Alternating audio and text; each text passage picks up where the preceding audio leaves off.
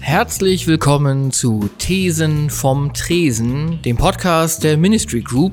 Rückblick auf die New Work Future Konferenz 2019. Viel Spaß. Ein kleines Update. Den Podcast, den ihr heute hört, das Gespräch wurde im Juni 2019 aufgenommen und unser Gast hat sich seitdem verändert. Frauke Hegemann ist seit Januar 2020 die Vorstandsvorsitzende der Comdirect Bank AG und neben den Bereichen Corporate Development und Strategy, Kundenmanagement und Personal verantwortet Frauke Hegemann die Themen Informationssicherheit und Outsourcing-Steuerung, Revision und die Unternehmenskommunikation. Darüber hinaus ist sie Mitglied im Aufsichtsrat der Comdirect Versicherungsmakler AG zudem ist sie Vorstandsvorsitzende der Stiftung Rechnen. Aber jetzt geht's los. Viel Spaß.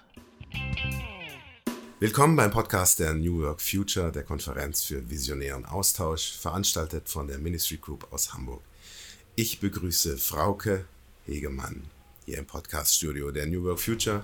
Mein Name ist Jochen Breiner, ich bin Journalist und Content-Experte. Dieser Podcast hat zwei Regeln. Wir sprechen über ein einziges konkretes Thema und nach zehn Minuten geht hier der Strom aus. Was wir dann nicht besprochen haben, bleibt für immer ungesagt. Frauke, wir müssen wissen, wer du bist. Stell dir vor, du sitzt in einem Vorstellungsgespräch, das hast du schon lange nicht mehr gemacht, wahrscheinlich, wie wir gleich lernen werden. Aber dennoch, ähm, wie stellst du dich vor? Das mache ich sehr gerne und äh, ganz so lange ist das natürlich nicht her, weil ich habe verschiedene Stationen in meinem Leben natürlich auch durchlaufen und halt mich immer wieder vorstellen müssen und auch gerne vorgestellt. Also mein Name Frauke Hegemann. Ich bin äh, Vorstand bei der Comdirect, bin ähm, als COO dort tätig, also Operations-Vorstand für fünf verschiedene Ressorts.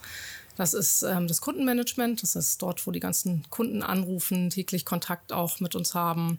Dann der Bereich Personal, Cybersecurity und Outsourcing-Steuerung.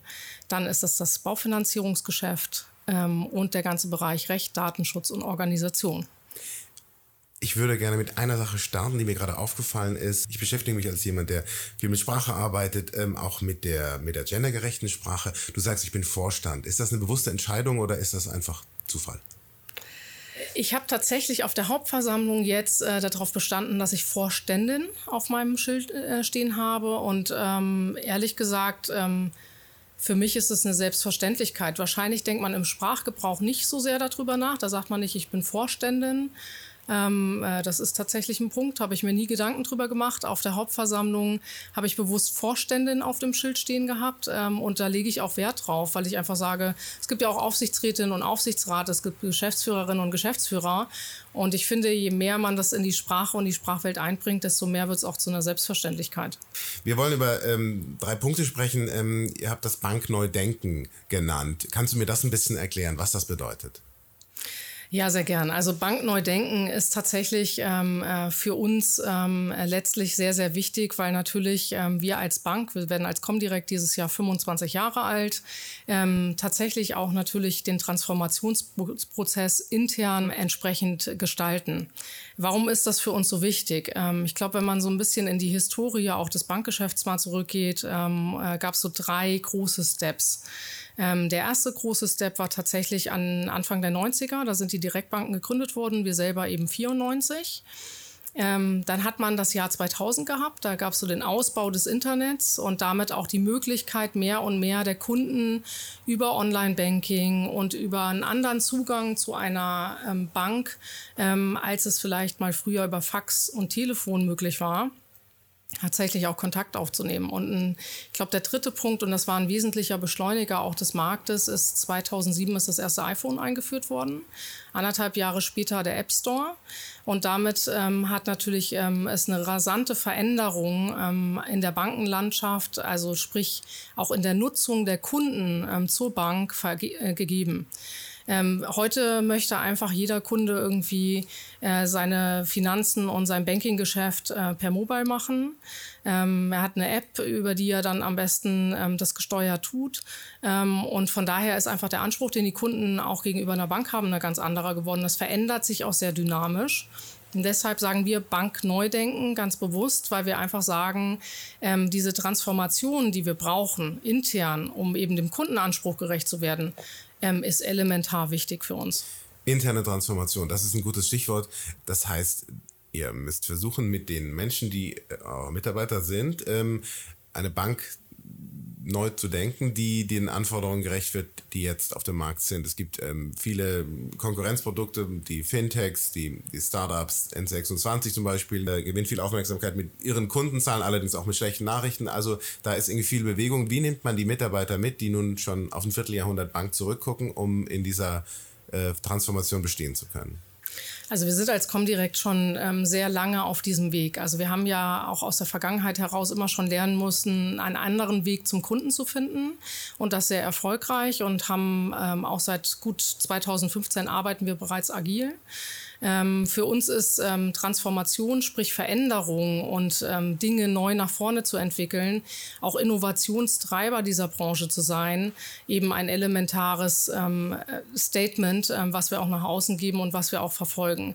Ähm, von daher ist es natürlich wichtig, die Mitarbeiter dort mitzunehmen. Wir haben eben den Riesenvorteil, die Mitarbeiter sind das schon ein bisschen länger auch gewohnt, die kennen das. Also wir haben uns immer verändern müssen, ähm, um uns auch neu zu erfinden und Dinge, Produkte neu voranzutreiben. Ähm, und diese Freude und Bereitschaft, ähm, das auch zu tun, ist bei uns tatsächlich in der DNA der Bank äh, enthalten.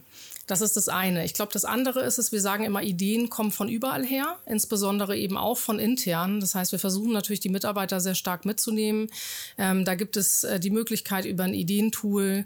Ähm, wir haben einen Innovation Day einmal im Jahr, wo wir eben entsprechend auch andere Unternehmen einladen. Wir zeigen, wir sprechen über neue Trends am Markt, ähm, auch außerhalb der Bankbranche natürlich gucken, was gibt's für Technologien was kommt vielleicht auf uns zu und gucken tatsächlich jedes Mal wieder weiter in die Zukunft, um auch abschätzen zu können, was kommt auf uns zu. Und ähm, letztlich ist das natürlich ein Weg, um Mitarbeiter auch mitzunehmen. Ich glaube aber viel elementarer ist es, dass man auch entsprechende Kultur dafür hat. Also das, das, das Mindset und ähm, die Kultur im Unternehmen eben mit verändern muss, neben hippen äh, Räumlichkeiten, die man hat. Ähm, und das ist häufig, finde ich, etwas, was fehlverstanden wird. Ähm, weil das ist es eben nicht, was eine Kultur verändert, sondern kulturelle Veränderung beginnt dabei, indem man eben anfängt, ähm, ganz anders miteinander in den Dialog zu geben, Kommunikation zu betreiben. Und das ist ein Prozess, der sowohl von oben als aber auch von unten stattfinden muss. Da gibt es nicht den einen Weg. Ich würde gerne mal einhaken und fragen, aus einer personaler Sicht, wenn sich jemand bei dir bewirbt, bei der Comdirect, ähm, wie erkennst du, ob jemand zugänglich ist für das Thema New Work oder Veränderung oder überhaupt zugänglich dafür ist, bei einer Direktbank zu arbeiten? Also zum einen sieht man das natürlich schon äh, etwas aus dem, aus dem Lebenslauf, den man natürlich vorwegkriegt. Man sieht, ähm, was für Stationen sind durchlaufen. Da sollte man aber ähm, sehr vorsichtig drauf gucken, weil es heißt nicht immer, wenn jemand öfter gewechselt ist oder verschiedene Dinge gemacht hat, ähm, dass das ein, eine Auszeichnung dafür ist, dass jemand genau in dieses Konzept reinpasst. Ähm, für uns ist das entscheidende Kriterium das persönliche Gespräch, ähm, äh, die Menschen einzuladen, die in das Profil eben reinpassen und im persönlichen Gespräch das zu klären. Das machen, macht mein Personalbereich, ähm, äh, der eben in, entsprechend dann die Gespräche führt, gemeinsam auch mit uns, mal mit dem Vorstand, mal mit dem Abteilungsleiter. Es gibt dort unterschiedliche Mechanismen natürlich. Ähm, aber wir gucken schon ähm, in der Fragestellung auch, passen diese Menschen in die Kultur der Comdirect Bank eben rein? Ähm, weil das ist schon wichtig und ähm, sind Sie auch bereit, eben Veränderungen mitzugehen. Also haben Sie Lust und Spaß an Innovationen? Haben Sie Lust und Spaß, sich in Projekte einzubringen? Denken Sie auch über den Tellerrand hinaus? Ähm, übernehmen Sie Verantwortung insbesondere? Ähm, all diese Faktoren sind natürlich sehr, sehr wichtig, ähm, um auch sich erfolgreich ähm, bei uns einbringen zu können. Mich würde mal interessieren, wie du das Thema für dich selbst ähm, entdeckt hast und wie du gemerkt hast, was für eine Fallhöhe das hat, ganz persönlich. Also ich glaube, dass es unternehmerisch ist. Also ehrlich gesagt, ich glaube, ähm, das ist ja viel eine Diskussion um bestimmte Themen oder ich sag mal Agilität, New Work. Das sind alles Begrifflichkeiten, die heute aufkommen, wo ich sage, ich bin unternehmerisch groß geworden. Ähm, für mich ist das irgendwie eine Selbstverständlichkeit. Als Unternehmer muss man, und meine Mutter ist Unternehmerin geworden, das, sprich, ich kenne das von Kindesbeinen an. Es ist tatsächlich so, da lernt man, man hat ein Kerngeschäft. Dieses Kerngeschäft muss man weiterentwickeln, weil der Kunde verändert sich und irgendwie muss man immer noch mal trotzdem rechts und links gucken und schauen, wie kann man dieses Kerngeschäft weiter ausbauen.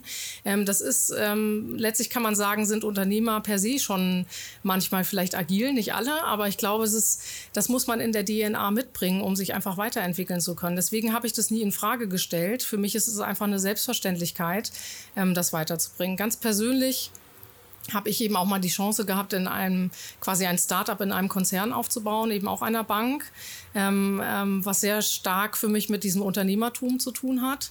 Ähm, und ähm, ich bin getrieben da tatsächlich von der Kundenseite. Für mich ist es einfach wichtig, immer auf dem, auf dem Stuhl des Kunden zu sitzen und zu sehen, was braucht es? Warum kommen Kunden zu uns? Was wollen sie? Was, was sind die Themen? Und natürlich intern zu gucken, wie kriegt man Mitarbeiter motiviert mitgenommen? Weil ich glaube, es ist so wertvoll, ähm, zu überzeugen und zu gucken, wie gewinnt man Mitarbeiter für diese Überzeugung, die man selber hat, anstatt irgendein System oder einen Mechanismus überzustülpen, weil ich glaube eben aus tiefster Überzeugung, das funktioniert nicht. Letzte Frage. Die Bankenwelt gilt äh, von außen betrachtet als hierarchisch und vielleicht eine, eine Branche, die nicht so stark äh, Veränderungen zugänglich ist. Du hast gerade das Gegenteil äh, erzählt. Dennoch ist für mich die Frage, bedeutet ähm, agil zu arbeiten und New, New Work Prinzipien äh, zu implementieren, auch eigene Privilegien aufzugeben? Wenn man Vorständin ist zum Beispiel? Ähm, das kommt darauf an, wie man sich für sich Privilegien ähm, äh, tituliert. Also wenn man sagt, es ist einem wichtig, ähm, Titel auf der Schulter zu tragen und man per se die Werte in der eigenen Person an diesen Titeln festmacht, dann hat man, glaube ich, ein Problem in dieser, ich sag mal, neuen Welt. Wenn man äh, Kommunikation und ähm, den Mitarbeiter tatsächlich als einen als einen Wert per se beschreibt, und ähm, man mit einem festen Wertegerüst durch diese Welt geht, ähm, dann ist es ein riesiger Gewinn ähm, äh, der ähm, tatsächlich dazu führt, ähm, dass man die Riesenchance hat, in den Dialog mit den Mitarbeitern zu gehen und erfährt, wo klemmt's eigentlich, wo läuft was nicht rund und die Chance hat, Dinge nach vorne zu entwickeln, bevor sie vielleicht schief gehen. Deswegen glaube ich, ist das ein Asset, was man, was man haben kann, wenn man es richtig begreift. Viele verstehen das aber tatsächlich natürlich mit der Aufgabe von Privilegien, ähm, weil sie denken, na ja, wenn die Hierarchie jetzt nicht mehr ähm, äh, so steil ist oder wenn es keine Titel mehr gibt, wenn es nicht mehr die klassischen Führungskarrieren gibt, dann ist das tatsächlich ein Problem. Aber ich glaube, ähm, es ist ein Gewinn. Euch hat gefallen, was ihr gerade gehört habt und ihr möchtet mehr über unsere Herangehensweise zum Thema wissen? Dann schaut ganz einfach auf worklife.ministry.de.